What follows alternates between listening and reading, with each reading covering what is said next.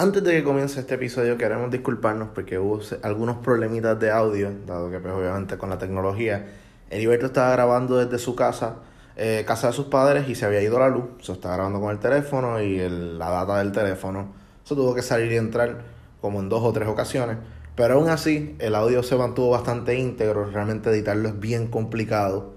Eh, así que nada, espero que disfruten esta entrevista tanto como la disfrutamos nosotros. Disfruten. Esto está el Lepero Fichu, mi nombre es Anthony Medina y me encuentro con el de siempre, por lo menos por el último, los últimos tres meses, el gran José Guzmán Guzmán, alias el separatista de las piedras. Eh, ¿Cómo estamos?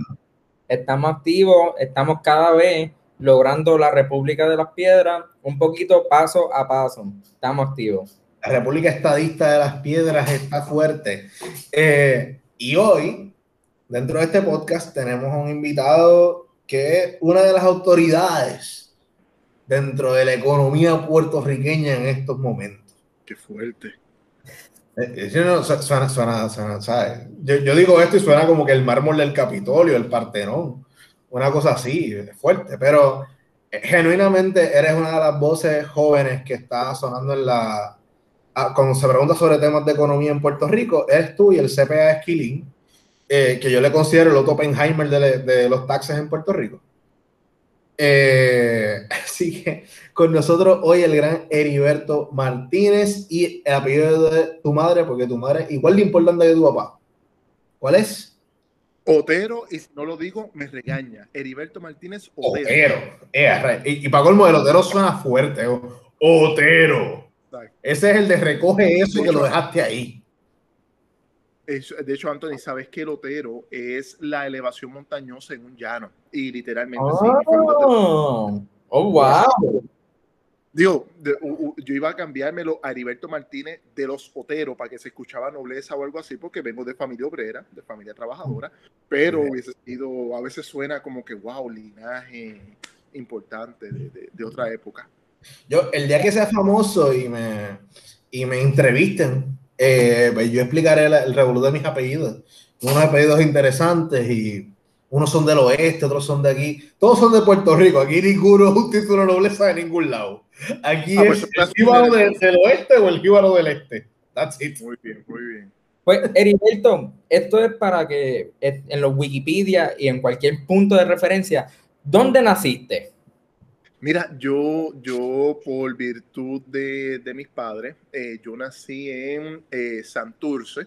en un hospital eh, de trabajadores llamado el Presbiteriano, hoy conocido como el Ashford Presbyterian Hospital, en inglés, en el área de condado, pero nací en Santurce, esto, viví en algún momento dado muy de bebé en, en, Bayamón, esa parte de mi vida la oculto por completo y de ahí en adelante pues mis padres eh, tomaron la decisión eh, sabia y espectacular de mudarse a, a, Caguas sin saber en aquel momento que Caguas iba a convertirse en una gran ciudad. Era todavía un municipio normal en Puerto Rico allá a, mediados de la década de los 80.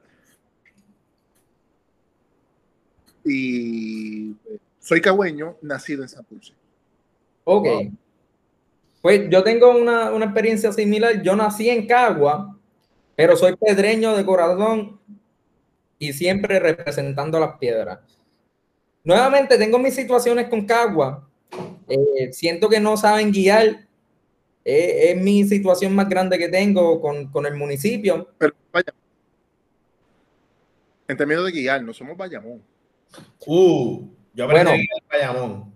Sorry, yo, eh, eh, me voy a meter aquí en un interludio, como quieran ponerle a esto, eh, una intromisión realmente, en la cual yo nací, como muchas de las personas del este, nací en Cagua, aunque te considero de un poquito de este.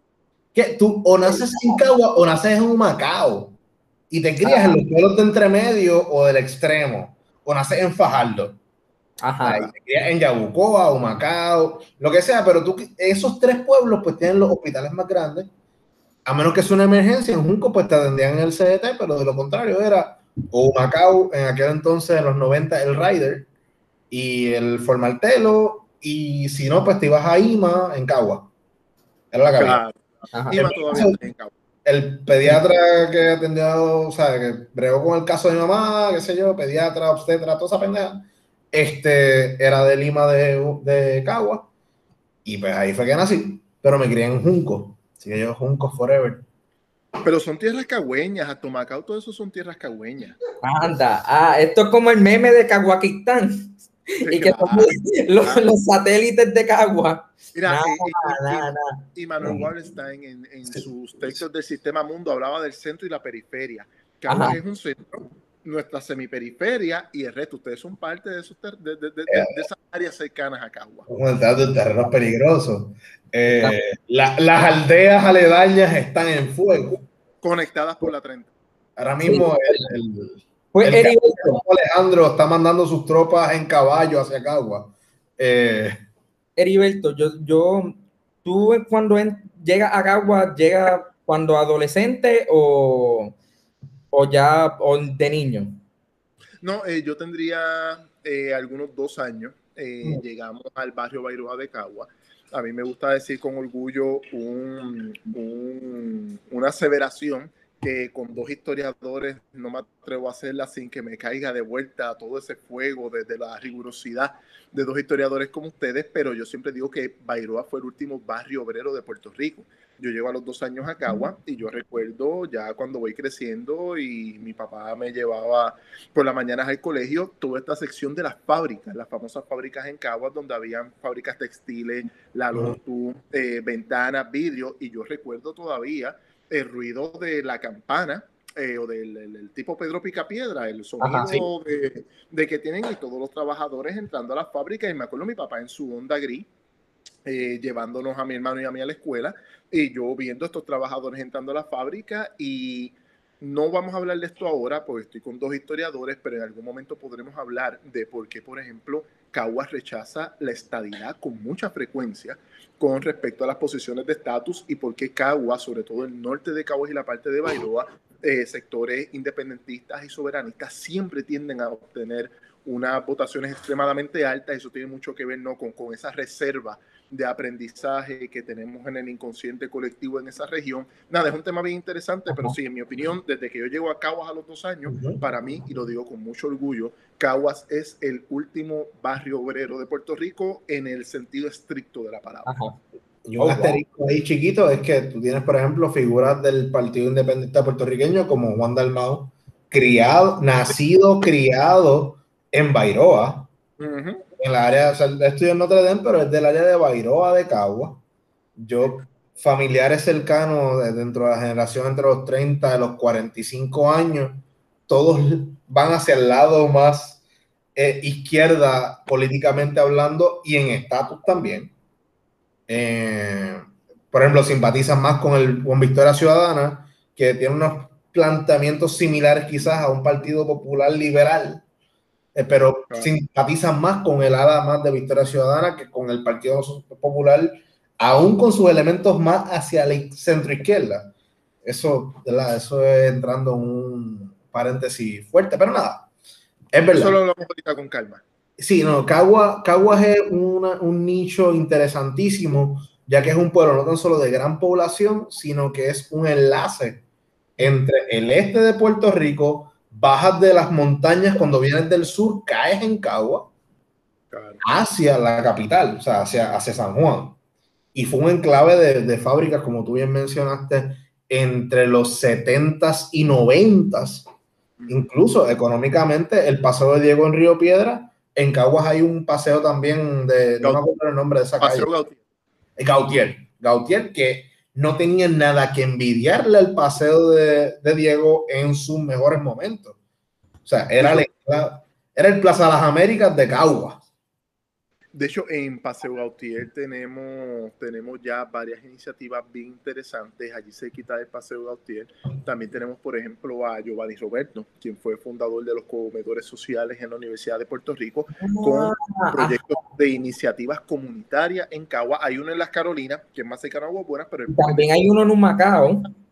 Exacto, ya, ya se están expandiendo, pero en el mismo centro de Caguas, ahí se quita el Paseo Gautier, eh, vamos a tener el uno de los centros operacionales de estos eh, comités de apoyo mutuo, el famoso CAM, y de estos trabajos de autogestión que también se dan de Cagua. Esto, no, yo, Giovanni es un gran amigo, pero no le gusta mucho, y yo lo digo, él es de Caguas también, allá del barrio Hormiga, y han hecho mucho trabajo de autogestión, y ciertamente sí, el Paseo Gautier, como lo puede ser el Paseo de Diego en Río Piedra, hay mucha actividad económica y en este momento mucha autogestión.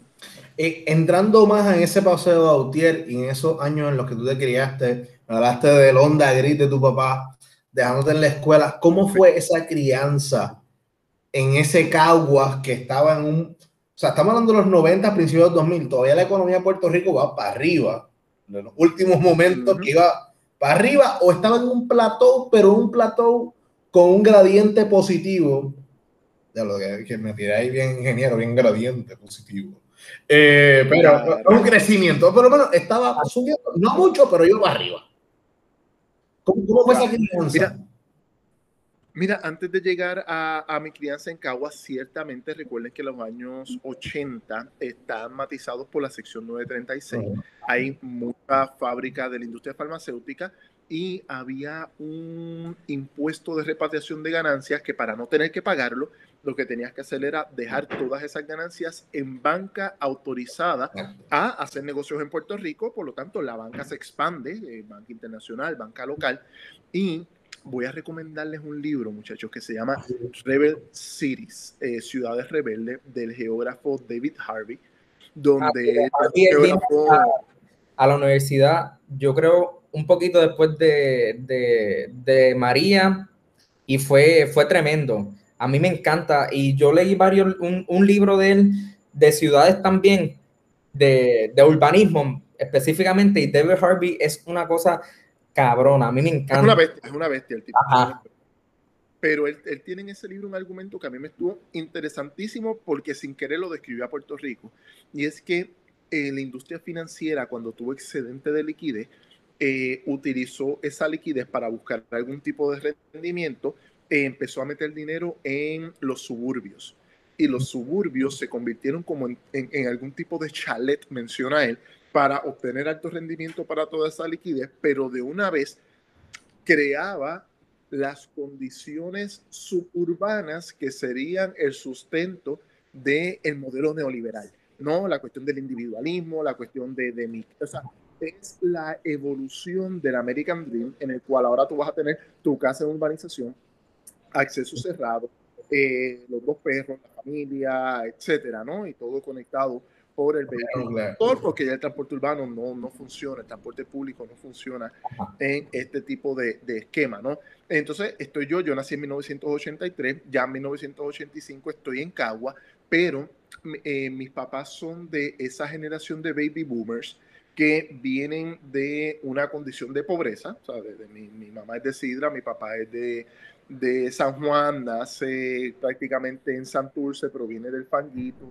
las parcelas de México Alto, se cría en y estudia en la República de Colombia y de alguna manera ellos logran un desarrollo profesional eh, debido a ese proceso de expansión no económica eh, e institucional, esos momentos instituyentes de los 50 y los 60, donde el Estado Libre Asociado entra en una competencia directa con la Revolución Cubana y los Estados Unidos como política pública permiten que en Puerto Rico haya algún tipo de desarrollo instituyente y por virtud de eso mis papás logran ir a la universidad, primera generación de universitarios, de nuevo, vengo de, de, una familia obrera de, de, mucha pobreza, de, mi abuelo tiene 92 años, está vivo, recién se vacunó, eh,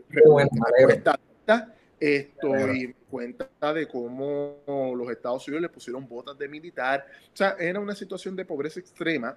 Y nada, el punto que quiero llevar es que mis papás son eh, el, el, paradigma de los baby boomers con todos los prejuicios que eso puede conllevar.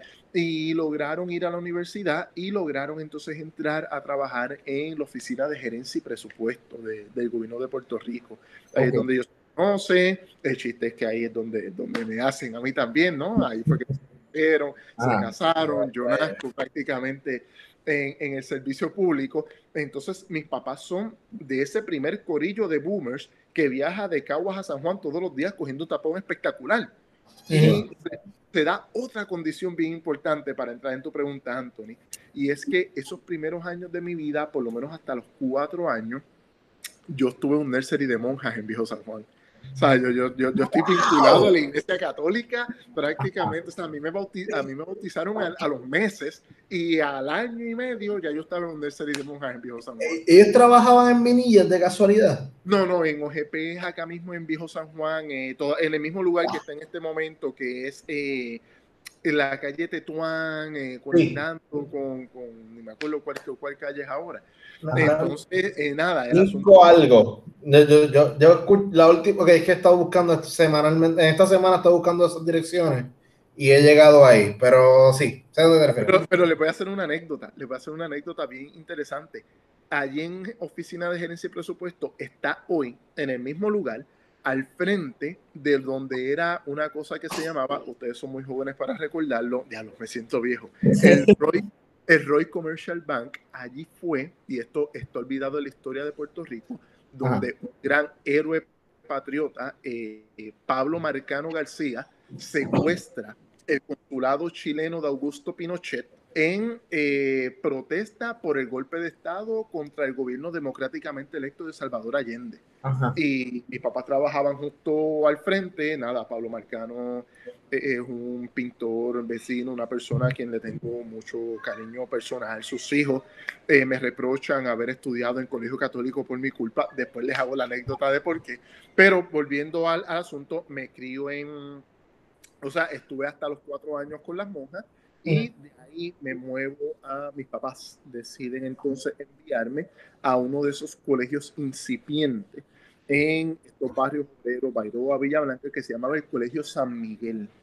Y allí estudié un par de años y de ahí entonces llego a esta institución en Cagua que ya no existe, pero se llama Colegio San José de Cagua, entendiendo, entendiendo, aquí me callo para que sigan con las preguntas, que aunque vivíamos en Bairoa, Bairoa era un barrio obrero, mis papás eran servidores públicos de mentalidad progresista. Ellos, como baby boomers, recogen la doctrina de que en aquel momento la educación de colegio católico es superior a la educación de la escuela pública. Por lo mm. tanto, el que hijos de baby boomers, primera generación de universitarios, vayan a colegio católico se convierte en un gol del checklist, ¿no? De esa generación para proveer una buena educación a sus hijos. Y de ahí entonces es que llego a otro colegio, yo diría el colegio más conservador de toda la diócesis de Caguas, que fue entonces el Colegio San José de Caguas, con quien estuve varios años entre monjas y sacerdotes. Fueron, fueron varios años. y eso, eso argumenta también la proliferación de los colegios católicos en Puerto Rico en esas décadas, especialmente del 70 en adelante, donde se proliferan por todo el país, pero el más, el más el más prestigioso era San Ignacio de Loyola para caballeros en San Juan. No, no, Anthony, Anthony, perdóname que te haga esta corrección. Lo que era San Ignacio, San José de Río Piedras, Marista, María, era otro tipo de colegio católico. Ese era el colegio católico para las élites. Pero tú bien mencionas, hubo otro centenar de colegios católicos que se regaron por toda la isla, que era para esa nueva clase gerencial, esa nueva clase profesional, eran mucho más económicos, pero tenían el nombre de un santo, por lo tanto, era colegio católico. San, Antonio de Abad, en Macao, que era, le llamaban el refugio. Digo, porque eh, mi padre fue becado, un estudiante becado de San Ignacio ¿Era eh, ese tipo de, de, colegio? No. ¿Ah? No. Ah, entonces, no es de la categoría de los colegios católicos históricos del área metropolitana. O sea, eh, San Antonio de con San Miguel, con los Santos de Caguas también. Con San José, con el mío, de San José. San José, San José de Caguas desapareció. Yo estudié en San José de Caguas, era un colegio que surgió, y esto lo, lo decía el mismo sacerdote, ¿no? En alternativa al Colegio Católico Histórico de Caguas, que es Notre Dame. Notre Dame y los colegios de San Juan son los colegios, por así decirlo, históricos, pero como tú bien mencionas, Anthony, hubo una proliferación de colegios católicos de costo intermedio, donde las nuevas clases medias emergidas de los modelos de industrialización post-936, casi todos nosotros fuimos a estudiar allí. Sí. Ok. Sí. No, no, no. Ah, yo es que yo iba a entrar a, la vida universitaria. No sé si quieras decir algo rapidito, Anthony.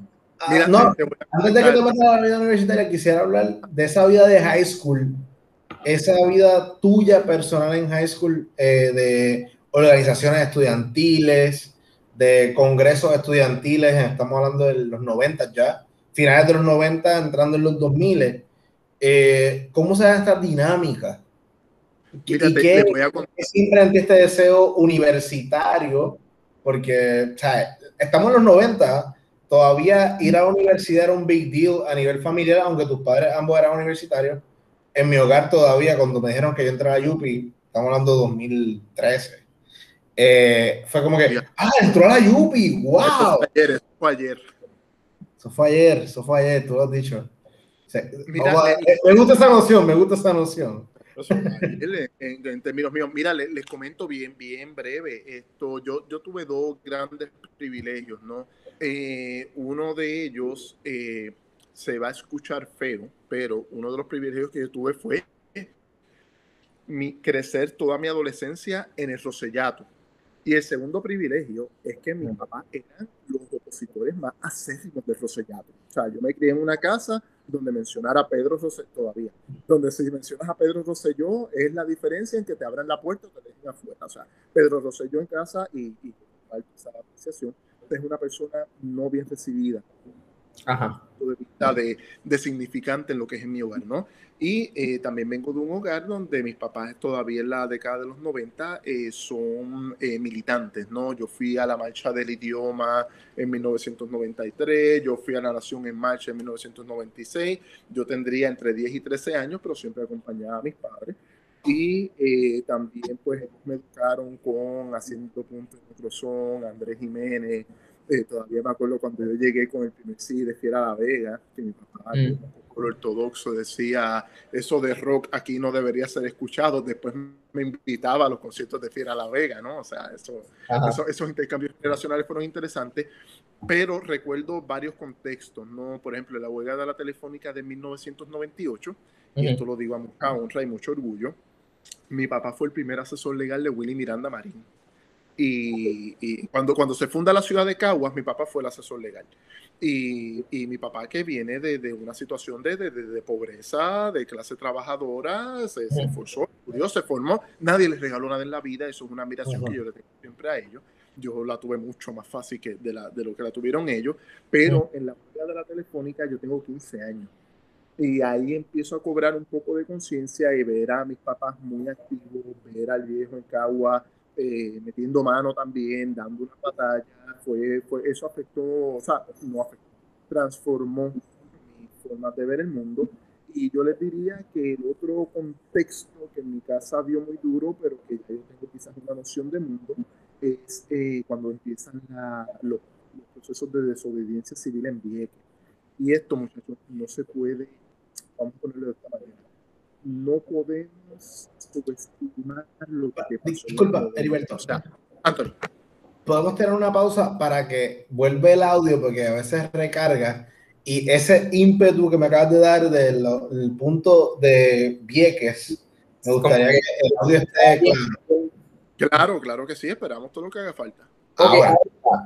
es que yo creo que tenía antes algo cerca del micrófono que, que ponía como que habla ahora.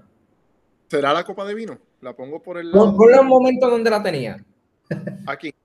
Ah, quizás la tengo de micrófono. Y ahora hablo. Ponla ahí, déjala ahí un momento. Habla. La dejo aquí. donde la tenía antes, antes de cogerla, ¿dónde la tenía?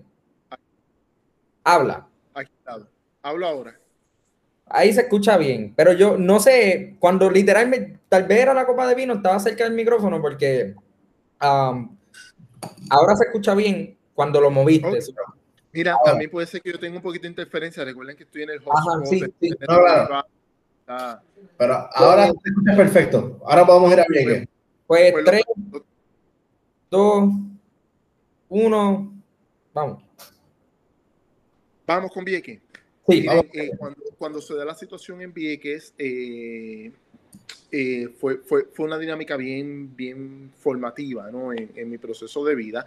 eh, les tenía que decir algo bien importante. No podemos subestimar estos procesos. La Unión Soviética cae a finales de 1991, principios de 1992. Eh, caemos en otro mundo, empieza toda la mierda de la posmodernidad y vamos a leer a Derrida y a la Clau, que eso está bien cool porque leer a Marx es perder el tiempo, ¿no? Tonterías como ya hoy sabemos, ya, tenemos suficiente noción para saber que son incorrectos, pero ah, claro.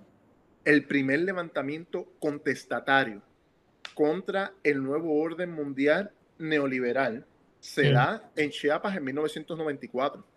Pero al interior de los Estados Unidos, antes de toda esta tontería del Seattle 99, ya en Puerto Rico teníamos la lucha por sacar, por defender la, la telefónica, que no era otra cosa que un grupo de gente, en mi, a mi entender mayoritario, defendiendo el patrimonio de lo que es nuestro. O sea, eso, eso tenemos que tenerlo bien presente porque si quizás sin poder expresarlo en estos términos en aquel momento, lo que estábamos dando era la primera batalla al interior del neoliberalismo desde la colonia de la principal potencia que gana la Guerra Fría. Y, eso tenemos que tenerlo bien presente. A mí me, me, me, jode cuando aquí minimizamos nuestras luchas, porque es que, ah, Hugo Chávez en Venezuela, no, no, nosotros lo hicimos aquí primero, ah, que no tuvo una traducción política electoral al momento, cierto pero de que la gente se levantaba a dar una batalla, se levantaron.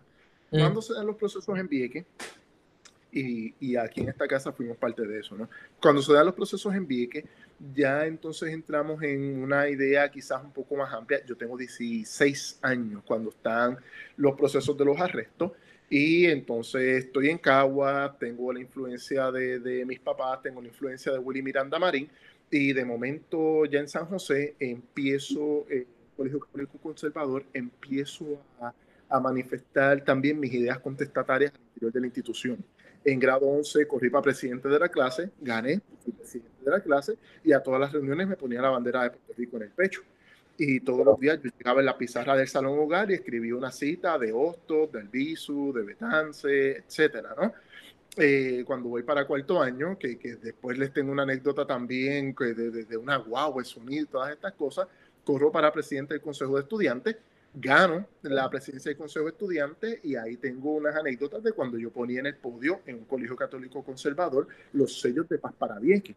Y en una controversia, la dirección de la escuela me dijeron quita el sello y cuando ven el sello... miren esto, miren esto. Fue, no, no, ni siquiera llegó a eso.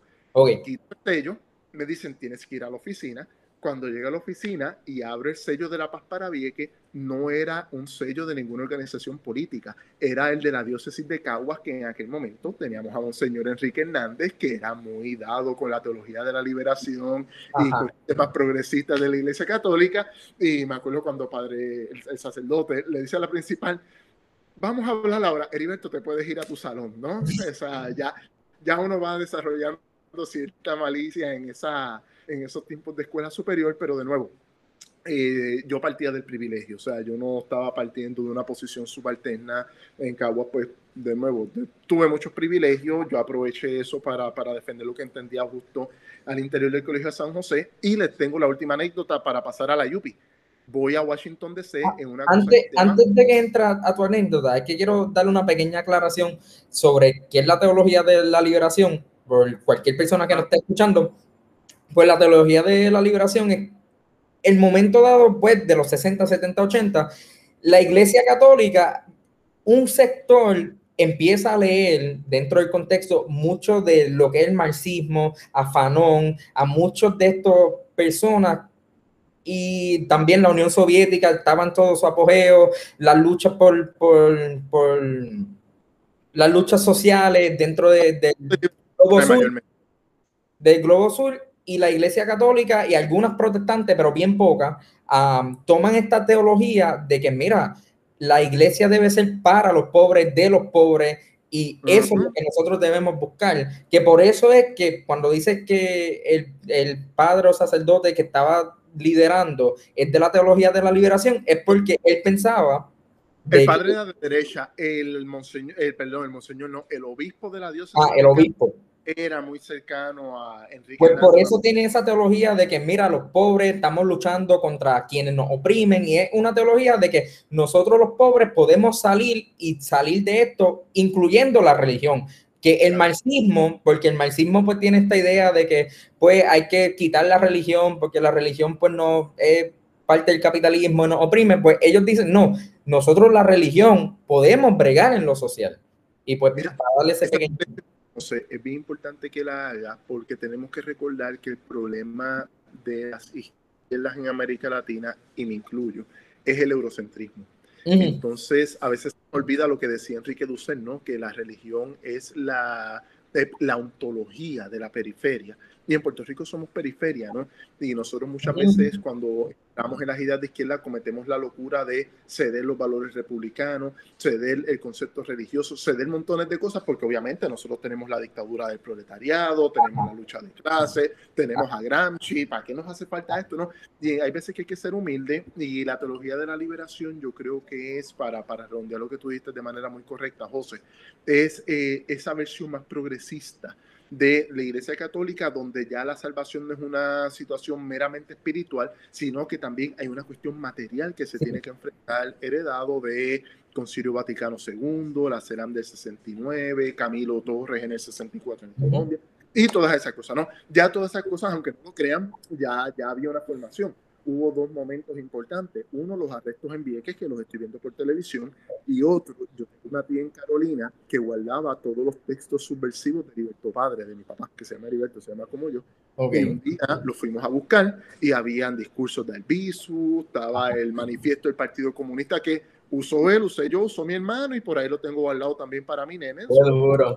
También. todas estas dinámicas se dieron, pero a lo que voy con la cuestión del Colegio San José es que el Colegio San José eh, un día hace, nos invita, yo era presidente de la clase o del consejo, estaba en 11 en ese momento, no, en cuarto año, ahora no me acuerdo qué fuerte, ya, ya el, el Alzheimer empieza, empieza a ser sobre y me mandan a Washington Y recuerdo cuando de momento me dicen, hoy les toca hablar con su congresista. Y, y hablar con mi congresista en aquel momento era que tenía que hablar con Carlos Romero Barceló. Ah, y recuerdo, y recuerdo que, ponen, era, éramos como 43 puertorriqueños, éramos bastante en un contexto en que la lucha por sacar la Marina de Vieques había ilusionado a una nueva cepa de, de jóvenes.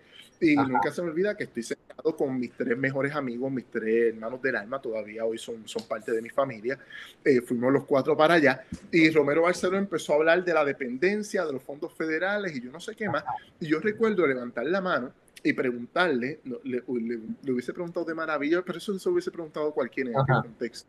No, yo, yo le pregunto por toda esta cuestión de la riqueza colonial que sale de Puerto Rico a los Estados Unidos y si no podíamos entender que realmente Puerto Rico eh, salía más riqueza de los Estados Unidos de lo que entraba y que eso era por virtud de la situación colonial. Me acuerdo como ahora que él empezó a ponerse bien duro, eh, empezó a tartamudear, empezó a hablar bien fuerte, insultó a un par de economistas de la época que yo ni siquiera había mencionado. Yo no sé, se fue en un trance, pero, pero no les miento, recuerdo que me asusté yo como que anda, yo tengo que regresar a Puerto Rico, dejar ver cómo hacemos, tengo 16 años, pero se puso en una posición bien agresiva y recuerdo que cuando nos levantamos, él nos dijo, vamos para la foto, yo dije, no, yo voy a, no, voy a retratarme con... con, okay. Y seguí y recuerdo que terminé en la oficina de Luis Gutiérrez y Luis Gutiérrez tenía un cuadro con la bandera de Albizu Campo con la bandera de Puerto Rico y la bandera del Are.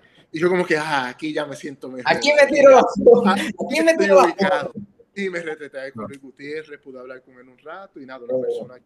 Y, y, quiero recalcar la figura de Hernández Colón, estamos hablando de 1998 al 2000, que fue que fue, o sea, bueno, él estuvo desde el 92, desde el, sí, el 92, como comisionado residente. Romero Barcelona. Romero Barcelona. Eh, y es una figura imponente porque, volvemos, vamos a ponernos en el contexto de aquel entonces, no en el presente, que vemos a este anciano que lo hemos visto en pelotadura gritando, vamos a exigir la, esta idea. En aquel entonces él era una de las voces, el baluarte del partido eh, estadista en Puerto Rico, era Carlos Romero Barceló, porque ya tenía... Era la estadidad al cuadrado. Ah, claro. Y, más... la estadidad al cuadrado, era el, el estadoísmo más radical. Y cuando tenemos a un hombre como eh, Luis Aferré, que ya está en sus 90 y altos, todavía, porque él murió en los 99, eh, pero ya en los 90 él estaba en sus 90 de alto. Incluso tenemos un podcast eh, dedicado a él. en este, nuestra galería de podcast en Apple, la pueden buscar, donde hicimos un podcast y hablamos de lo gracioso que fue su vida, porque él fue a estudiar a Estados Unidos en la prohibición, so él no pudo hanguear en la universidad. Eh, pero, fuera de eso, eh, Voy a ponerme mute para reírme. pero por eso teníamos yo Grumpy que le era también a veces Luis Ferrer. Coño, no pudo janguear en su universidad. Él fue a los años de la prohibición. Ah, ya. Claro. Eh, el, el, él nomás seguro fumó cannabis, pero dejémoslo ahí. Con, todos los chavos que se robó, obligado tuvo que tener algo por debajo de la mesa. Quinta, quinta enmienda, quinta enmienda. Él la pasó cabrón. O sea, él la pasó cabrón. Yo estoy seguro él la pasó bien. Pero, volviendo a, volvemos a los 2000, vamos a cerrar esta década del... que tú entras a la universidad? Yo entro a la UP en el 2001. 2001. Yo soy la nueva generación del milenio eh, yo tuve que vivir Friends, eh, una serie horrible, ¿no? Una serie blanca, racista, elitista, eh, portavoz del individualismo neoliberal, portavoz de la despolitización social, todo este, todo, o sea, horrible. O sea, Friends es una serie que deberíamos, cuando hagamos la nueva sociedad, la vamos a banear. y tengo a Britney Spears, tengo a Backstreet Boys, o sea, todo eso está por ahí. Eh, por lo menos hubo, hubo un grupo que nos pudimos refugiar en Fiera La Vega, Cultura Profética. Tengo, un, eh, punto ahí, tengo un punto ahí. Eh, tan reciente como el 2013, o sea, hace ocho años atrás. Los otros días, los otros días. para ti, para mí, ocho años atrás es como que se cayó un canto de brazo. Pero, estoy diciendo viejo. no, no, estoy diciendo una persona llena de experiencia. aquí acababa la entrevista. no, no, yo recuerdo, mira, el colegio donde yo estudié en Calle y el, los dueños son estadistas y son ampliamente estadistas. Y mira, yo usted lo que usted crea, yo puedo estar en esa Radiance, la milagrosa. Radiance. Pues yo representando a la Petra en un Macao. Eso no sé cuál es, sorry, sorry José. Sé cuál es, la, la, escuela eh, pública de, la, de, de un Macao. Ah, el punto es que 2013, yo, no era presidente de la clase, era presidente de uno de los clubes más grandes dentro de la high. Eh, de toma, nuestra clase eran 55 personas, o sea, todos éramos importantes. Nosotros éramos 60. Wow. oye, tu generación parió más que la mía. Pero no. Volviendo al punto, nosotros queríamos poner el Wannabe como canción de, de graduación, como 25 mil clases graduandas lo hayan hecho antes. Y tú puedes creer que nos banearon la canción. De verdad. En el 2013. O sea, una cosa es que te baneen esto en el 2002, que está bien, que, que hay una situación de, de, cambio cultural que tú puedes decir, coño, mano, la desobediencia civil, los independentistas están llegando. Claro. Pero Estamos en el 2013, caballo. O sea, eh, brother. Qué fuerte. Eh, Irizarry ahora no llegó al 2%. Exacto. el Partido Independiente más muerto no podía estar. Mira, Anthony, yo sé que vamos a llegar a esto ya mismo, pero yo creo que tiene mucho que ver y no subestimemos los eventos de la huelga estudiantil en el 2010. Eso mm, caló Eso caló. No, no, no, para entrar más arriba, ¿eh? Eh, ya que estamos ahí, vamos a, vamos a meternos en tu bachillerato. Eh, cuando entras a entras a estudiar economía, ¿verdad? Dentro del departamento de administración de empresas. Es que está sí, mira, yo, yo, iba a estudiar ingeniería, yo, yo fui el IGS más todas esas cosas, pero mi papá me obligó a estudiar economía y después derecho. Y me dijo, vas a estudiar economía. Yo le hice caso y me fui a estudiar economía a la UPI decisión de la cual obviamente no, no me arrepiento, ¿no? Si no, no, estaría quizá hablando y aportando desde mi, mis trincheras, pero bien importante, o sea, recuerden que yo entro a la UP con George Bush y recuerdo, entro a la UP, pues obviamente... 2002. yo entro a la UP en el 2001. Y obviamente, pues, entró a la UPI, y entrar a la UPI para una persona como yo eh, implicaba también entrar a la FUPI y me, me enlisto en las filas de la Federación Universitaria Pro Independencia. Eh, y recuerdo que estoy nuevo, obviamente vengo del colegio católico, presidente del consejo de estudiantes, yo juraba que yo era la, la hostia, ¿no? Y después cuando uno llega allí uno se da cuenta de que, espérate, todavía, todavía hay un par de caminos por recorrer. Y recuerdo que estábamos en una actividad que se llamaba Estudiar sin Militares. Y me dicen, Heriberto, tú eres un tipo bastante atrevido, betas generales, lleva, eh, era una marcha que nos íbamos a encontrar en diferentes partes, porque esa marcha era en, para, para, contra de la ROTC y en contra de la Marina en pie. Y de momento los teléfonos empiezan a fallar y de momento perdemos comunicación entre todos. Miren uno, adivinen qué estaba pasando ese día. 11 de septiembre del 2001. Nosotros estábamos en militares, teléfonos dejan de funcionar, de momento colapsa todo y llega alguien gritando, están atacando a los Estados Unidos. Anda. Unidos. Nosotros, ¿qué, carajo está pasando? ¿Cómo que están atacando a Estados Unidos? Y eran los ataques a las Torres Gemelas. Eh, las comunicaciones cayeron. Eh, después entendimos que era una cuestión de seguridad nacional de, para mantener las líneas abiertas tumban las comunicaciones privadas para que entonces fluyan las comunicaciones al interior de, de, gobierno y esto representó un golpe sumamente duro para los que en este momento todavía dentro de lo que son las geografías de las izquierdas y derechas eh, nos ubicábamos a la izquierda porque ciertamente todo dura, era un acto terror.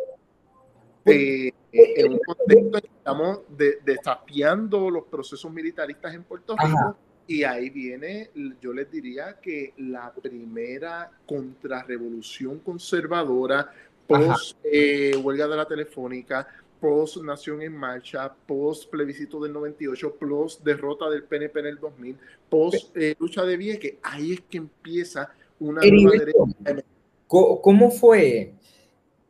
Es que me imagino, mira, eh, es el de la FUPI, están atacando el imperio, ¿Cómo fue eso? ¿Cómo, qué, era lo que la, como que se vio como que, anda, sí, están atacando? ¿O fue como que, wow, está pasando esto?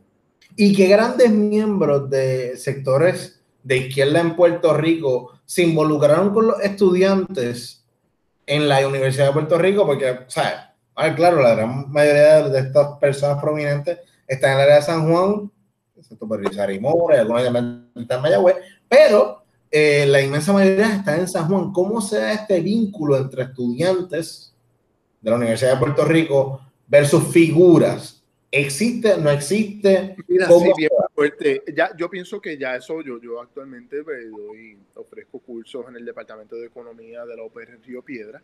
Esto es totalmente distinto, totalmente distinto. En aquel momento todavía, y esto para ustedes va, va a sonar bien, bien lejano, pero todavía en el 2001 nosotros cargábamos con eh, las derrotas de, by the way, se cumplen 50 años del PCP, deben hacer un podcast sobre eso, pero eh, cargábamos con todas las derrotas y de alguna manera todavía nosotros éramos un movimiento estudiantil que, que, que, de alguna manera tenía que reivindicar las derrotas de nuestros padres, ¿no? Mi, mi, mi papá tuvo su carpeta, su carnet rojo, eh, fueron derrotados por Carlos Romero Barceló, en el Cerro Maravilla ya... Y perseguido.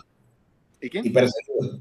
Y perseguido por Carlos Romero Barceló. Por eso, no, o sea... Pues, eh, yo persiguió también, ¿eh? No, no quitemos esa perspectiva, pero tu padre fue de la generación perseguida de carpetas también. Claro, de Romero. A, lo que quiero llegar es que, que ahora lo, lo, digo con toda la, ¿cómo, cómo les digo? Con, con la distancia eh, temporal del 2021. Eh, realmente de la Cointelpro y Carlos Romero Barceló derrotaron al movimiento de izquierdas en Puerto Rico. Fue una derrota político O sea, literalmente desarticularon toda, toda posibilidad de cambio social en Puerto Rico por vía electoral o vía revolucionaria fue derrotada entre 1976 a 1984. Ah, ahora tenemos una película por ahí, lo más, lo más medio teatral, pero lo más nice que se llama The, uh, Judas and the Black Messiah donde hablan sobre todo este tema de los Black Panthers. Ahora pues tenemos mucha más información de que todo esto de la Cointelpro no fue en Puerto Rico, esto fue a nivel al interior de los Estados Unidos y según aquí golpearon el PCP y golpearon a los Young Lords en las ciudades principales de las ciudades industrializadas en los Estados Unidos y al movimiento de, de, las Panteras Negras, ¿no? O sea, fue una ofensiva eh, bestial y estos eran jóvenes universitarios y los pasaron por la piedra.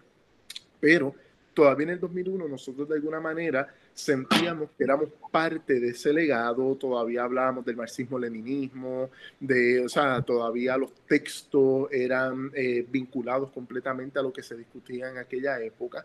Y, y cuando ocurre esto del 11 de septiembre, ya de alguna manera sabíamos que el mundo iba a cambiar, que, nos, que, que iba a servir de justificación para ir contra muchos de nosotros y que nosotros no podíamos justificar un acto terrorista como ese porque era el integrismo religioso eh, apelando a la lucha civilizatoria que iba totalmente en contra de la idea cosmopolita de la lucha obrera y de, y de la internacional, ¿no? Esto, ¿cómo se dice? El himno de la internacional, la, la lucha final, la patria de la humanidad no sé completo y se los puedo recitar, no lo voy a hacer aquí ahora, pero, pero son los elementos importantes, ¿no? De, de, del himno de la internacional. Existe una versión de eso, que estuvo en televisión y se llama Vamos a salvar nuestro planeta de Remy. Ah, eso tuvo, eso, eso, pero eso Vamos, una versión sit and down. Pero, pero, cuidado, Anthony, lo que Remy hacía era importante. Sí. Remy introduce el discurso ecológico y, la de contigo. nuclear, siendo Remy componente de haciendo punto en otro son y creo que llegó quinto, sexto, un premio OTI de eso, pero esa parte podemos... No, no, no, no. él llegó, él llegó primero en composición, él llegó primero en algo, porque ese año dividieron el premio en dos cosas. Tú eres historiador, yo no, yo, yo, no sé, ya, ya ni me acuerdo. Pero no, no, eh, Remy, Remy es un tipo que quisiera mostrarlo al podcast porque yo lo considero una persona, un, no tan solo un ídolo de mi infancia, sino que la, eso pero yo, yo vi a Remy, yo vi a Remy, yo era fanático de Remy. Miren, eh, otra cosita que les quería tocar, estamos con Bush, estamos con Sila María Calderón, por lo tanto en la Universidad de Puerto Rico, un sector del movimiento estudiantil que en algún momento estaba muy activo, se desarticula en vías de que ya nos cerró sellato, ya tenemos una administración eh, más consona con las ideas de la Universidad de Puerto Rico. Y en el 2003 tenemos el centenario. Eh, a todo esto yo paso por generales. Eh, estoy Porque eso es lo que no se toca en ningún lado. ¿Qué cosa? El centenario de la Universidad de Puerto Rico. Y ese centenario, by the way, una anécdota bien interesante. Una de las actividades del centenario fue en Nitanasario en Tarima obviamente todos sabíamos que era, quién era Anita Nazario, yo no era muy fanático. En su prime, Anita Nazario con... Y recuerdo que de momento ella dice, voy a cantar, quiero que me hagas el amor. Ustedes tienen que escoger si va a ser versión PG o versión X y ponerla aquí con los brazos. Y yo a todo el mundo gritando versión X, versión X. Puso la cama, porque ella ponía la cama en el escenario y la cantaba en la cama. Pues, pero no había cama en este escenario y como quiera okay. eso, toda, okay. sí, eso todo. Cosas de los 2000, cosas de los 2000. Exacto, cosas, cosas de, esos, de esos inicios del milenio. Yo les diría, mi bachillerato fue 2001-2005. Yo, de nuevo, por mi ética militante de izquierda y por la formación en mi hogar, yo entendía que, que, que primero van los estudios, a estudiar y a luchar era una consigna que yo siempre tenía, yo tenía muy buenos promedios. Eh, yo me graduó 394 de, de bachillerato y ya esa, yo fui senador académico de la Facultad de Ciencias Sociales, representante de, de, Economía, estuve muy activo en el movimiento estudiantil, eh, pero nos enfrentamos a una situación inédita, ¿no? que fue la huelga del 2005, la huelga del CUCA. Y esa huelga va a ser bien interesante porque esa huelga, a diferencia de todas las demás huelgas, eh, lo que voy a decirles ahora está sujeto a debate y yo les diría, por ejemplo, que para, para hablar del tema de la huelga del CUCA, y quiero ser justo en este tema, hay que hablar, por ejemplo, con el vicepresidente de la Federación de Maestros, eh, Morales, una persona que le tengo mucho cariño y mucho respeto. De hecho, nadie, mucha gente sabe esto, él es mi colega economista, le tengo mucho cariño. Hay que hablar también con mi colega economista René Reyes, que participó directamente eh, con Giovanni Roberto. Eh, desde mi perspectiva, y de nuevo, me gustaría que mi perspectiva la estarán con estos compañeros que les estoy mencionando.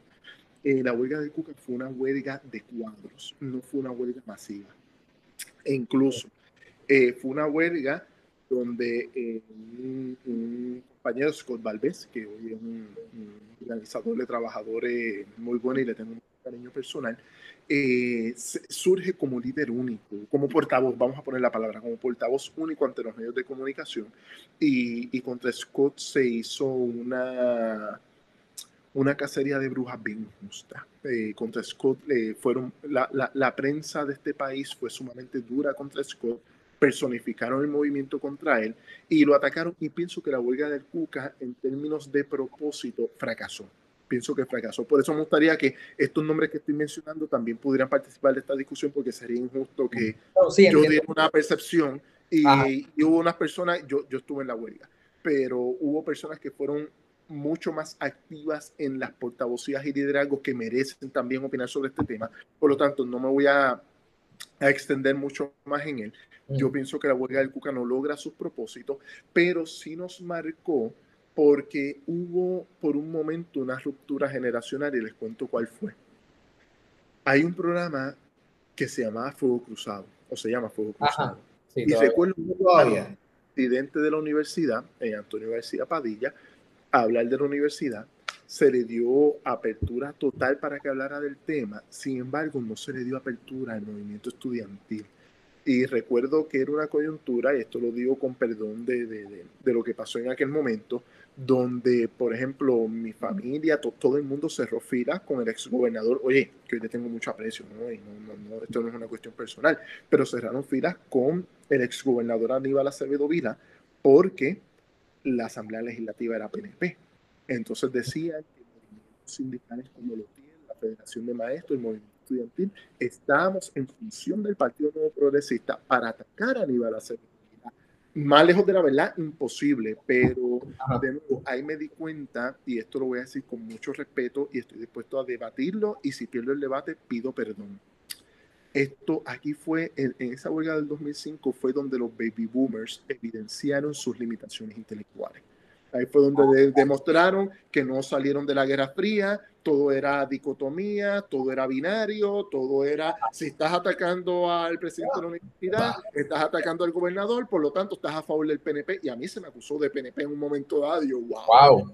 ya, ya llegar a ese punto, a mí me, yo dije, aquí aquí este país hay que salir con. Me imagino que cuando te dijeron que eras PNP, tú sentiste algo dentro de ti que te hizo. No, yo dije, me tengo que ir de Puerto Rico, me tengo que ir de Puerto Rico porque definitivamente nadie me está. Yo no me estoy entendiendo con la gente y a mí nadie me está entendiendo. Y fue, yo les diría que la etapa de mayor frustración en mi vida, que se combina, yo me gradué en mayo de 2005 de bachillerato y se combina con el asesinato de Filiberto Ojeda el 23 de septiembre del 2005. O sea, yo tengo unos traumas existenciales, eh, hoy ya tengo 37 años y todavía hablar de estos temas se me hace complicado y hablar del año 2005 se me hace muy complicado porque con el asesinato de Filiberto en el año 2005 me percato, me percato de que la, de que la ruptura generacional y la ruptura en el país es más profunda de lo que yo podía explicar en aquel momento, que quizás ahora puedo explicar con un poco más de calma, pero en aquel momento tengo 22 años. y ustedes me entienden, porque ustedes, son 22 y 25 años. No, no tenía la madurez para procesarlo. Era un mundo bien complejo, el país se volvía loco, de momento llega el FBI, asesinan a Filiberto Ojeda y independentista no supo cómo reaccionar en ese momento y se los digo con, con toda la honestidad que me queda, que tengo en el alma. En ese momento, ya 2005-2006, yo rompo eh, definitivamente con el movimiento independentista desde el punto de vista de activismo político. Ahí es que se da mi ruptura con ellos y mira, ya yo no, no, no quiero... ¿Ese movimiento lo menciona en general o te menciona específicamente el partido? En general, yo rompo con el y rompo con, incluso eh, rompo con las ideas de la independencia y abrazo la posmodernidad. Abrazo la posmodernidad con esta idea de las realidades líquidas.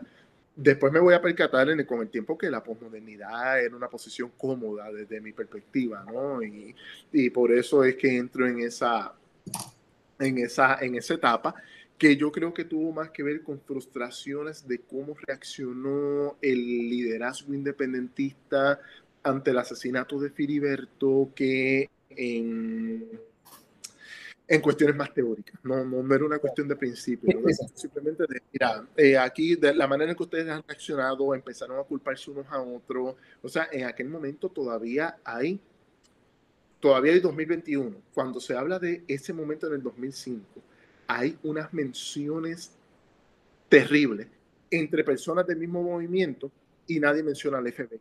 Es como que, oye, oh, quien disparó, quien disparó fue el FBI. Eh, y nadie, de nuevo, ahí yo me di cuenta, mira, ya yo estoy en otra ruta, en otro recorrido, y rompo en ese momento, 2005-2006, rompo definitivamente ya con el movimiento independentista en Puerto Rico. ¿Vuelves a unirte? Ya, no. okay. No, no, no. E incluso, incluso lo digo abiertamente aquí con, con ustedes y esto va para el podcast. Yo creo que Puerto Rico en su momento va a poder ser un país independiente. O sea, yo no tengo ningún problema con eso. Cuando hablo de independentista, hablo de relato, de relato independentista, de relato organizativo, de los mismos comunes, ese tipo de cosas. Ahí yo, yo rompo. Hay unas situaciones que pasaron. Y básicamente usted cree en, en bueno, te tuteo, pero tú crees en... Tuteame, si me dices usted, no, no, no, no cuelgo.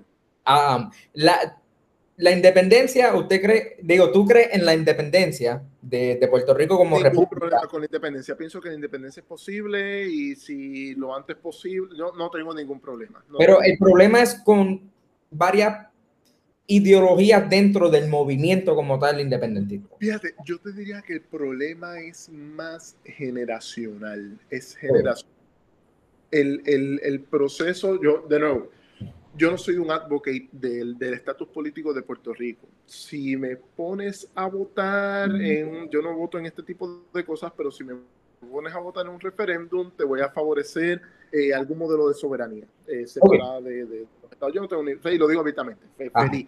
Eh, el, el, asunto es que todavía 2005-2006 se nos imponía generacionalmente un relato heroico de, de de lo que se tenía que hacer y de momento yo veía varias personas diciendo, esto es lo que se tiene que hacer, ah, pero esto tienen que hacerlo los jóvenes, esto tienen que hacerlo los jóvenes.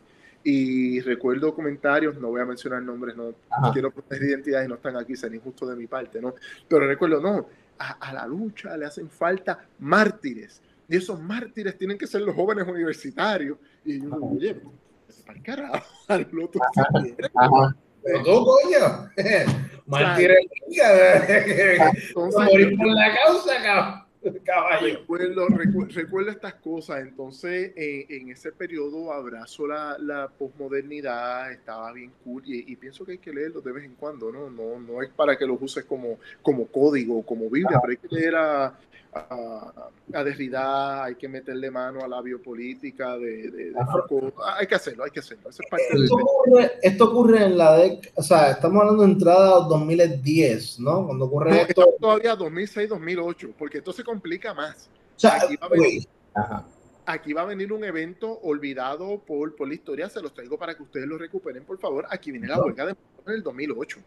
Aquí vamos, o sea, estamos hablando que de 2005 a 2008 eh, hay todos estos fracasos, pero para no aburrirlos con esto, eh, vamos a tener también que va a haber un movimiento sindical bastante activo. Y yo les diría que en aquel momento el movimiento, el, el, proyecto sindical más interesante era la Federación de Maestros de la mano del expresidente Rafael Feliciano. ¿Tú sigues eh, estudiante de bachillerato aquí? No. No, no, yo aquí ya estoy en la maestría en economía. En economía, dentro de la UPI. En la UPI, todo, todo esto yo estoy en, en, la, la UPI. Pero tengo que decir esto, o sea, Rafael Feliciano es una persona a quien yo le tengo mucha, mucha estima. Y, y les reconozco su, sus procesos políticos en Puerto Rico. Pero ahí yo caigo en cuenta, o sea, pero yo caigo en cuenta a través de Rafael Feliciano el poder que tienen los emporios mediáticos en Puerto Rico. O sea, lo que aquí se hizo en este país con, lo, con Rafael Feliciano y con las maestras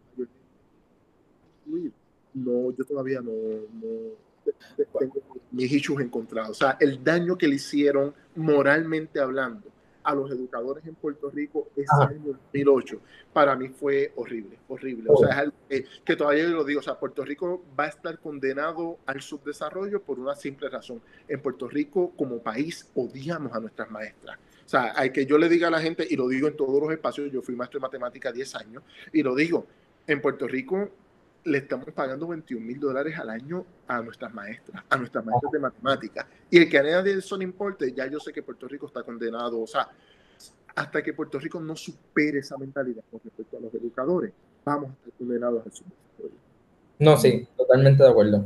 Totalmente y de acuerdo. oportunidad las elecciones para ah. que sea más, más complicada la cosa, ¿no?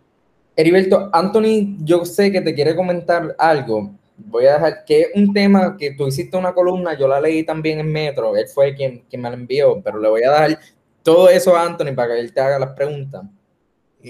la columna es simplemente sobre el municipalismo. Ajá. Eh, y veo, ¿verdad? En esa ponencia en que tú consideras que los municipios son una entidad mucho más cercana al pueblo como tal, y por dicha razón deberías reforzar, o sea, reinforce, este, darle más responsabilidad. Reforzar, reforzar. Reforzar, eh, esa la reforzar, no reforzar, reforzar estas instituciones para que estas de forma directa al pueblo puedan atender problemas específicos, por ejemplo, ahora mismo la pandemia, pues atenderla de forma específica a través de los municipios. Tenemos 78 de ellos en una isla que da 100 por 35. Pero eh, quiero hablar de ese tema porque yo es bien fácil desde muchas perspectivas decir, vamos a eliminar el municipio, ahí tienes alcaldes ganándose una millonada, que es verdad, eso, es algo que tenemos que tomar en consideración. Tenemos alcaldes de trabajarlo. Eso para administrar 5 mil personas, yo, caballo, carajo, haces ahí?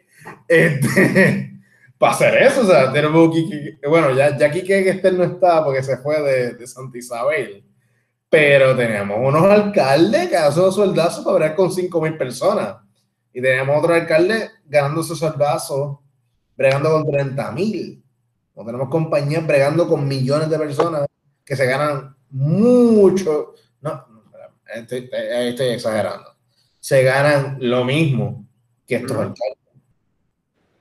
Em, explícame esa teoría del municipalismo. Mira, eh, para llegar a eso bien, bien breve, eh, cuando gana Fortunio, eh, ya yo 2008. 2008. Y, y, el municipalismo, pero te quería comentar algo. Yo, yo caigo en un proceso de, de, frustración intelectual. Yo estoy en una línea y todo el país va por otra. Y surge la huelga de estudiantes del 2010. Y ya yo aquí yo había terminado, yo no había estudiado Derecho todavía, no, no había eh, regresado a la facultad. Pero empieza a darse algo que, que, yo me sentí parte de que habíamos sembrado, que eran los comités de acción. Hmm. Being part of it. Se empezó a dar que yo no podía eh, articular intelectualmente y ya yo tengo 27 años. Y estoy viendo los comités de acción funcionando. Ya yo tenía la de economista, estaba empezando. Yo era maestro de matemáticas en, en, en Cagua, en Cimatec. Esto, y se empieza a dar una dinámica bien interesante de autoorganización y de eh, autogestión y de lo que la CLO llamaba momentos instituyentes. No es hasta que yo leo a la CLO que puedo hablar de, estos temas con, con, una tranquilidad eh, intelectual total. Eh, el libro se llama La razón populista de Ernesto Laclo. Cuando leo ese libro ahí caigo... Hay, hay un problema a veces con estos textos que se nos meten y eso es peligroso también. Pero cuando yo leo la club, puedo entonces entender que lo que está ocurriendo en la huelga de estudiantes del 2010 y los comités de acción son momentos instituyentes. Se están creando instituciones de abajo hacia arriba, desde la base. Pueden ser instituciones coyunturales, pueden ser instituciones permanentes. Y voy a entrar en contacto directo para entrar en el tema del municipalismo con una institución que a mí me pareció fascinante, hermosa y me cambió mi forma de pensar por toda esta década. Y se llamó Radio Huelga. Ahí estaba Borja y oh. ah, eh, personas emblemáticas de, mi época. Borja. Borja. Ah, era Borja. Si han hablado, escuchado hablar de Borja, ustedes están, ustedes son de la UPI. Yo conozco a Borja directamente. Y fue Borja y yo militamos en el movimiento estudiantil y todo. Era, era, era, era otra época. Borja es español, ¿verdad? Al fin y al cabo. Sí, no, no, no es español, es de Jaén. Es de Jaén, eh, es más, más, allá que español. Estamos, estamos, estamos. Mira, bien, bien, breve, Anthony, paréntesis. Un día nos fuimos a ver un juego a siglo XX entre el Barça y el Madrid.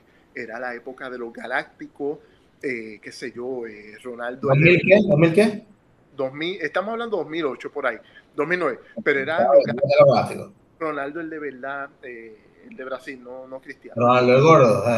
Exacto, estaba Beckham, estaba Sergio Ramos empezando, Casillas jovencito, estaba, bueno, un equipo espectacular. Y quien se lo ponía ese equipo del Real Madrid era el equipo del Barça. By the way, el presidente era Joan Laporta, que acaba de ganar la presidencia. de Samuel Eto'o, Ronaldinho, Messi, jovencito y empezando, estaba Iniesta, Capitán Puyol, estaba en ese equipo también, Valdés era el portero Nada, el punto es que fuimos a siglo XX, estoy con, con Borja, y recuerdo que cuando aparece la figura del rey, empiezan a gritar estos viejos españoles, monumento, monumento, y viene Borja y grita, ¡Viva la República! Y yo veo que todas esas caras nos empiezan a gritar. Y yo, aquí nos van a matar hoy, Borja, por tu culpa. No nos mataron, pero una vez acabó el juego salimos corriendo, obviamente yo siempre con él apoyando la, la, Segunda República Española y la Tercera República de España y completamente. Pasé por eso en Dublín. Pero, pero, no, pero volviendo al punto. Pasé por algo así. ¿Cómo? Pasé por algo así hace un año eh, en contra de unos fanáticos fervientes del Inter de Milán. Ah, vaya. Que dijeron, bueno, se viraron y me dijeron, ah, tú tienes el, el juego comprado y yo yo soy un puertorriqueño y Irlanda. Pasa, pasa. ¿Qué pasa que yo tengo de vínculo con el Barça? O sea, yo soy, yo, soy culé, yo soy culé full. Ah, cool. Eh, les va a ir muy bien en segunda división ahora. O sea, no, no, eso no hay ningún problema. Pero, pero, eso. Esto, el video no va a salir, ¿verdad? Para que lo vean. A... No, no, no, dale, tranquilo, el video. No, en serio, entre, en, si, si juega el Real Madrid y el Barça, voy al Barça. Pero soy más cercano al Atlético de Bilbao, soy más cercano al Atlético de Madrid. Me gustan más los equipos obreros, ¿no? Pero, pero eso es otro tema. Para, para volver al del municipalismo, me empiezo a percatar de que hay instituciones en Puerto Rico que algunas operan bien y otras operan mal. Pero lo más importante, empiezo a mirar a Puerto Rico ya como economista ya estoy terminando la Facultad de Derecho 2013, 2014, 2015. Ya estoy trabajando con el representante Manuel Natal y el representante Jesús Santa en la Asamblea Legislativa. Yo, yo le hacía la consultoría económica a los dos. Surge este libro de la CLO, de La Razón Populista, y empiezo a hablar de algo interesante. Y es que si yo quiero plantear en Puerto Rico una política de cambio, y volvemos al tema que hablábamos ahorita de la teología de la liberación y de todos estos temas, yo necesito algo que son los ingredientes previos.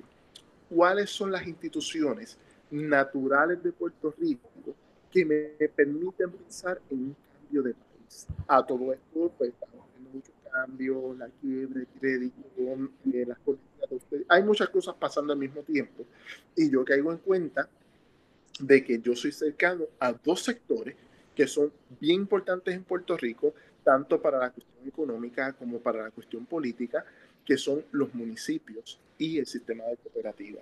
No lo, lo voy a decir aquí directamente, soy una persona totalmente vinculada al cooperativismo en Puerto Rico, lo digo con mucho orgullo. También soy muy vinculado a las ideas del municipalismo y empiezo a encontrar entonces en el municipalismo, en el cooperativismo, en el ecosistema empresarial puertorriqueño y en algunos segmentos sindicales una línea de construcción de país. Y esa parte se me hizo bien importante y para entrar específicamente en el tema del municipalismo, oye, tenemos 78 municipios. Muchos de ellos son administrados por alcaldes extraordinarios, otros por alcaldes más o menos, y otros por alcaldes no tan extraordinarios. Hay de todo.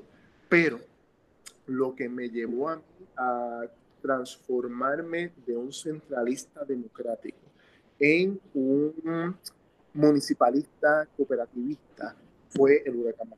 el huracán María ya ustedes ya tenían edad suficiente para internalizar lo que ocurrió ahí. No voy a entrar en esos temas porque me tocan, me tocan emocionalmente.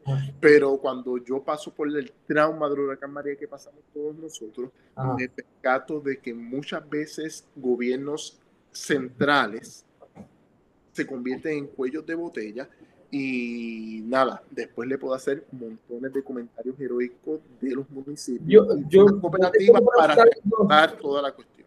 Algo rapidito, ahora que usted cree en el, eh, en el municipalismo. Dime tú, no sé usted. Mala mía. Eh, ok, ¿tú crees que se debe reducir para tener un sistema efectivo de los municipios, reducir la cantidad de municipios? ¿O se, puede crear una, se puede crear una economía lo suficientemente sustentable? Eh, obviamente, fuera, olvidemos el colonialismo por un momento y como municipios, con los 77, ¿es sustentable los 77 o cree que, que se puede achicar? 7-8, asterisco.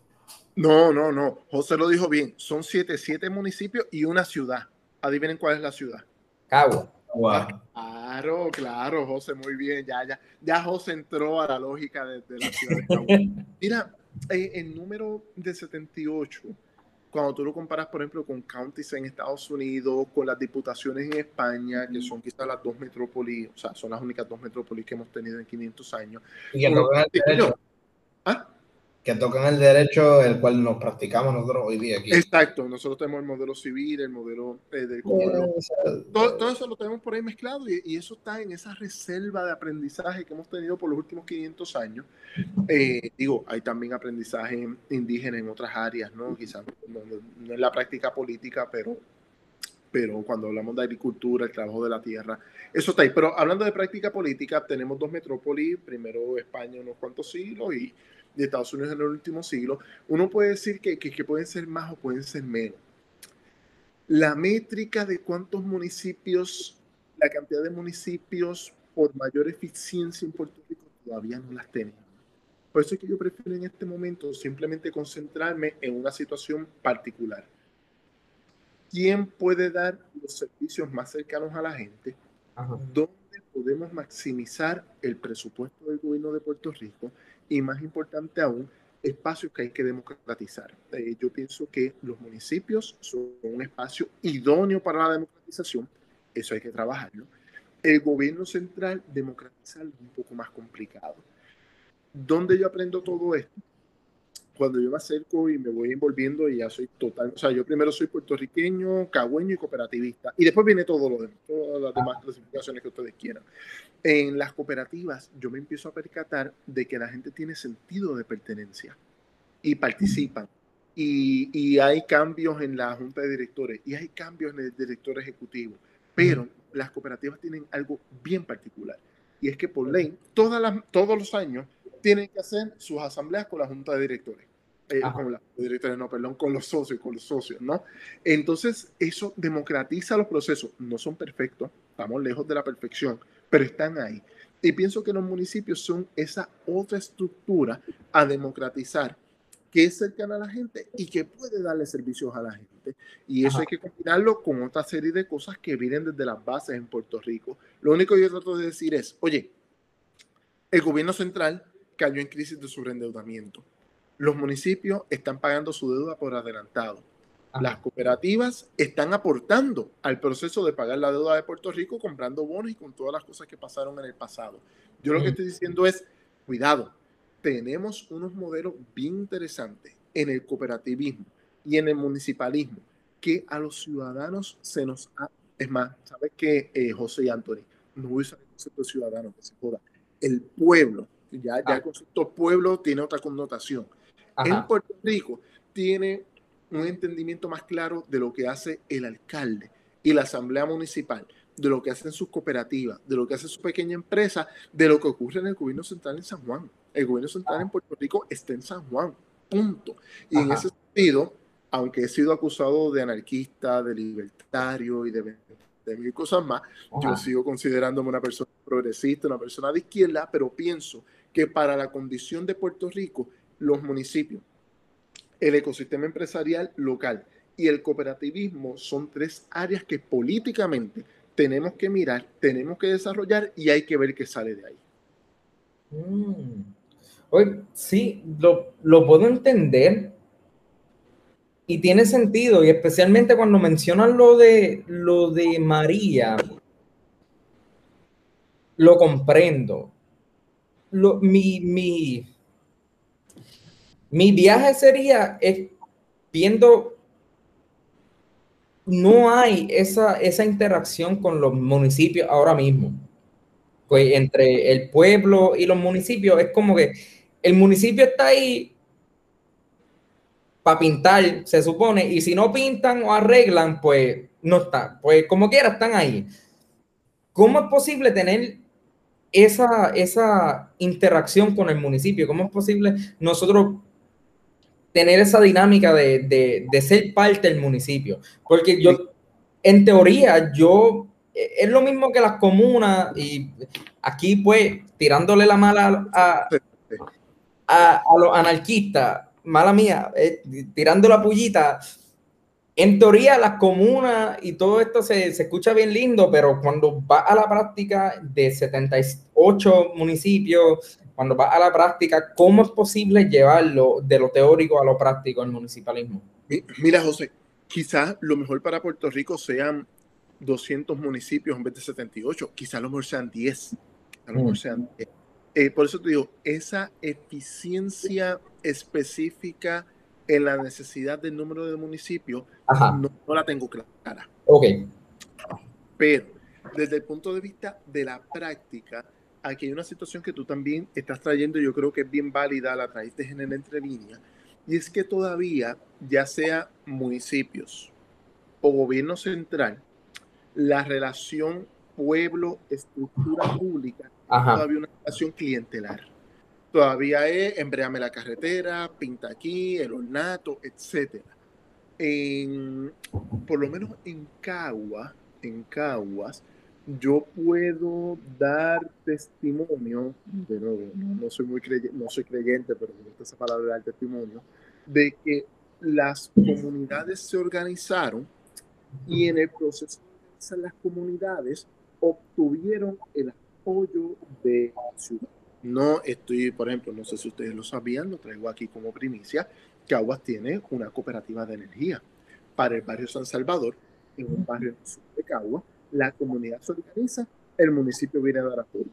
La experiencia que nosotros hemos tenido en la ciudad de Cabo, y esto digo ciudad, municipio, y esto ocurre en muchos municipios en Puerto Rico, es que donde quiera que las comunidades se organizan, allí llega el alcalde con la estructura municipal a dar apoyo. Donde las comunidades no se organizan, se queden en el ¿Está bien? Eso es, eso es fundamental. ¿A dónde los quiero llevar con esto? Yo soy municipal pero para que el municipalismo funcione, las comunidades tienen que estar organizadas. De lo contrario, si las comunidades no están organizadas para crear vasos comunicantes con la administración municipal, el resultado va a ser cuál? Clientelismo. Cuando yo pueda te embreo, cuando yo pueda te recorto.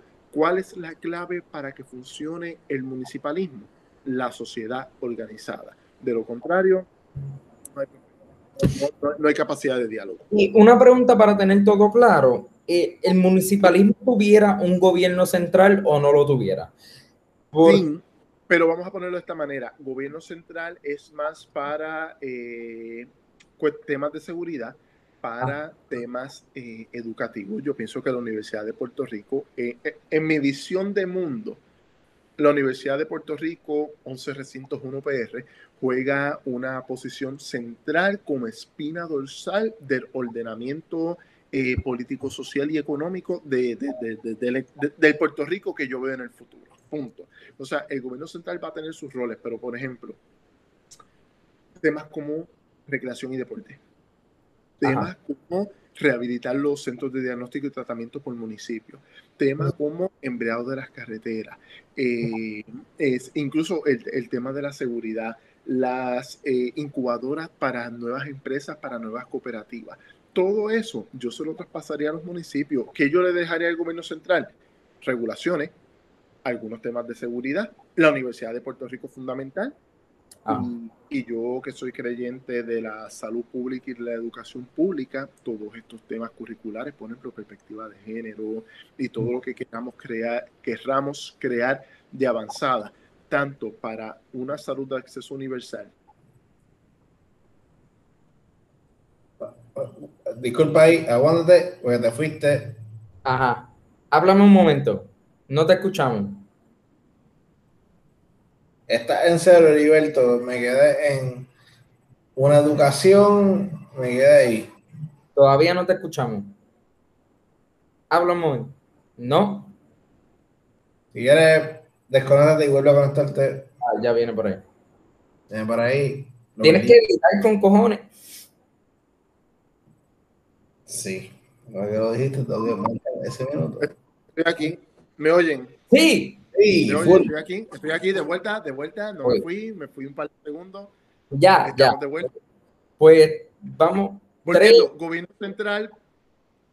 3, 2, 1. Gobierno central, la universidad.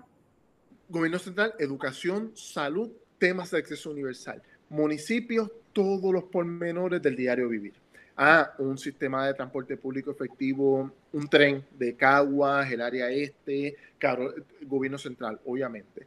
Eh, pero me gusta, por ejemplo, lo que es la recreación y los deportes, lo que es salud inmediata. Ah, hay varios temas que pienso que se le tienen que traspasar a los municipios y que las comunidades tienen que organizarse para exigir a los municipios que tienen que rendir unos servicios con la ciudadanía. De lo contrario, ni municipalismo, ni socialismo, ni, nada va a funcionar si no tenemos nuestra sociedad organizada. Esa parte es fundamental.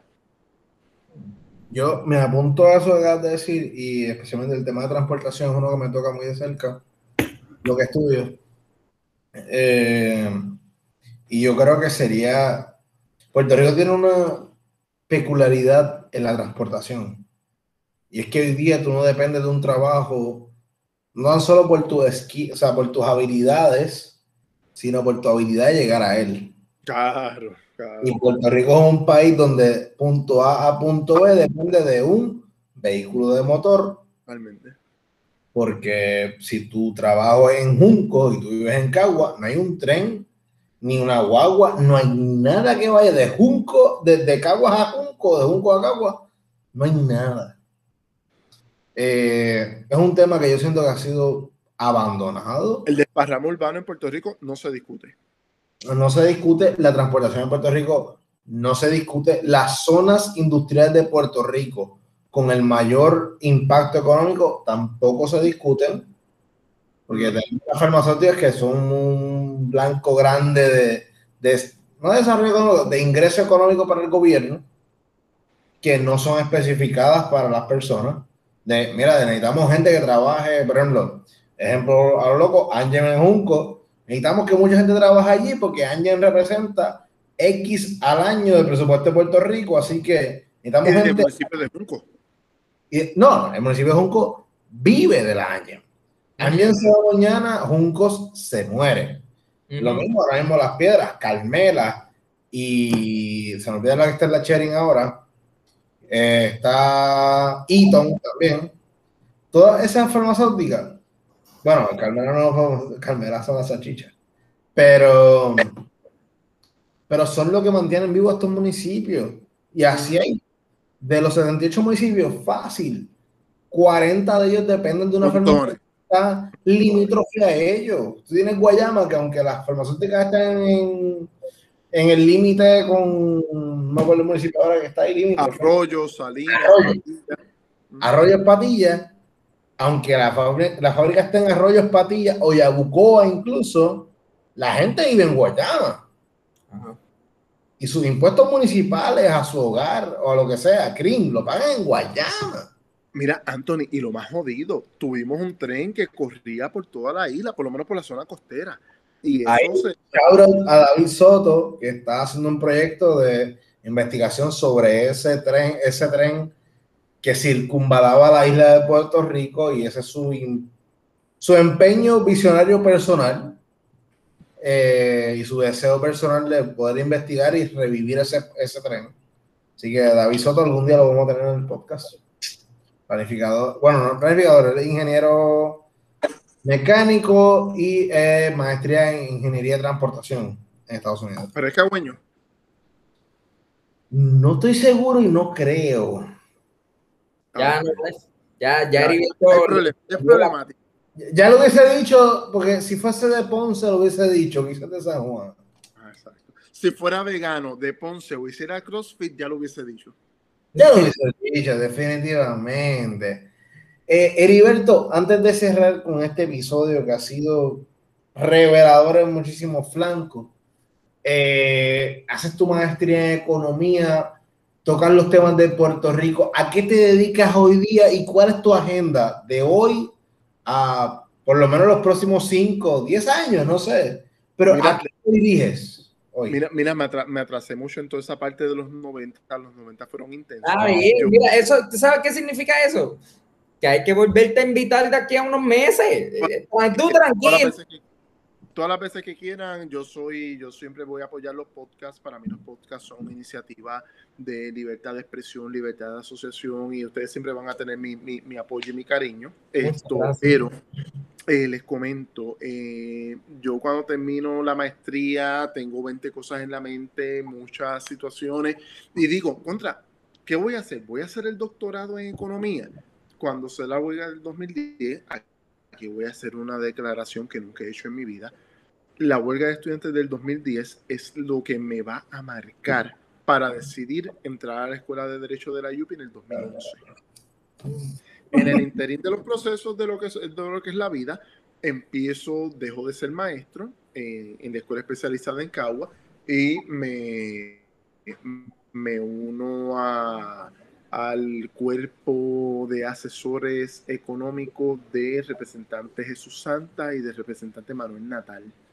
Y ese cuatrienio hasta el 2016-2017 estuve muy envuelto en esos temas. Eh, en un momento dado decido regresar a dar clases, eh, de, di clases a nivel de, de, de, de, de los cursos AP en un colegio élite en San Juan, además de dar clases en la Interamericana, di clases en la UPI y ahora eh, se me, el representante eh, Jesús Santa me pidió que dirigiera la Comisión de Hacienda y Presupuesto de la Cámara de Representantes. Así Oh. que ahí, pues, una de las. Ah, y en todo este interín, nada, presidí la Asociación de Economistas. Esto, una anécdota bien graciosa: es que un día estamos en el verano 2019, Ricky renuncia, me invitan al Canal 4. Obviamente, pues la Asociación de Economistas se manifiesta a favor de que Ricky renuncie. Y estoy en el Canal 4 en el lobby, y de momento llega este tipo vestido de robot. Y me tiro una foto con él, la tengo en mis redes sociales y yo me río, me burlo, vamos, me burlo. Yo voy, yo, yo en ese momento presidente de la Asociación de Economistas y veo este robot eh, caminando por ahí, me burlo de él, me tomo un selfie con él, cuando de momento me percato lo que está pasando, todo el mundo sabía quién era él, nadie sabía quién era yo, era era un ingeniero y DJ, y yo no ignorancia total de mi parte, esto que era el que había calculado cuántas personas habían ido a la marcha del verano 2019 en la autopista, ¿no? Para, para sacar a Ricardo Rosselló. Yo en esa marcha fui, pero me mantuve bastante al margen porque yo he sido un militante toda la vida y me pareció que ese momento era un momento popular, ¿no? Un momento de la gente, de la gente, de manifestarse. Yo estaba tratando de mantenerme al margen, pero me topé con, con un robot eh, humano y resultó ser una persona sumamente conocida y yo era el que era desconocido para todo el mundo.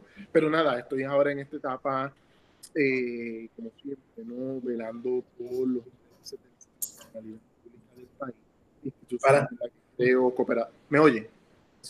Ahora sí.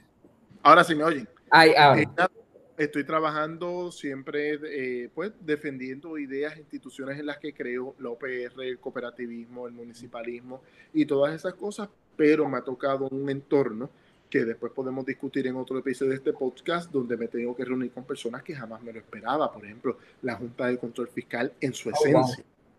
Eh, con, con congresistas. Mío, qué de tema tan bueno. Que lo- tenemos, que hacer, tenemos que grabar otro. Tenemos que Sí, grabar oficial, oficial. De aquí a unos meses eh, viene la parte 2, oficial. oficial. yo les diría, hay que, hacer, hay que hacer uno de 2016 a 2020 porque yo les tengo que contar mi experiencia en el Congreso de los Estados Unidos como presidente de la Asociación de Economistas. Eso fue barbaridades por todas partes. si entramos en eso ahora, tenemos ya un podcast de como dos horas y media y no somos Joe Rogan o, o, más nadie, como que... Pero, podemos trabajarlo en un próximo podcast. sí, este sí, sí, ya, ya, lo, ya lo tienes que tener en lista.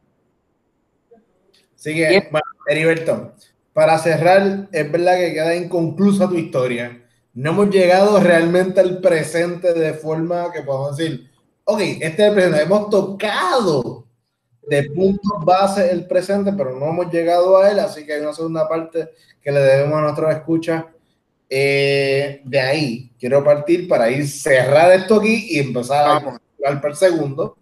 Nos quedamos realmente en el 2015. Bueno, tocamos la junta, así que nos quedamos ahí. Si hay parte de cositas que tenemos que tocar para la parte 2. Te perdí ahí, Heriberto, no te escucho. Eh, si quieres, mira los puntitos al lado de tu nombre. Ahí está si te escuchas o no. Y te vas y vuelves, quizás. Sí, creo que te vas a tener que salir y volver. De todas maneras, eh, dentro de, todo este podcast puedo recapitular, hablamos de dónde nació, cuándo nació, lo cual es tan importante como dónde, porque hay una situación de... aquí. Okay.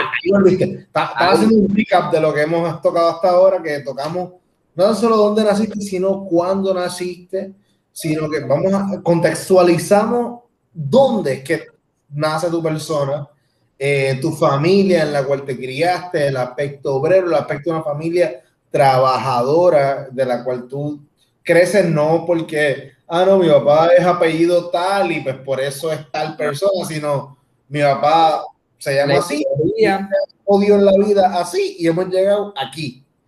O sea, punto A a punto B. Él es la persona que fue de ahí allá. Eh, Fuimos a tu escuela, fuimos a tu escuela intermedia, fuimos a tu escuela superior.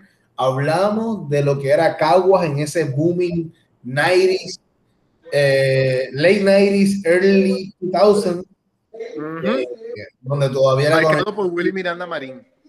Exacto. Hay un par de cosas que tenemos que hablar, pero nada, Roberto, ya sabemos que hay una parte 2. Y pues zumba tus redes, para antes de irnos, y ya sabemos, obligado parte 2 de aquí a unos meses.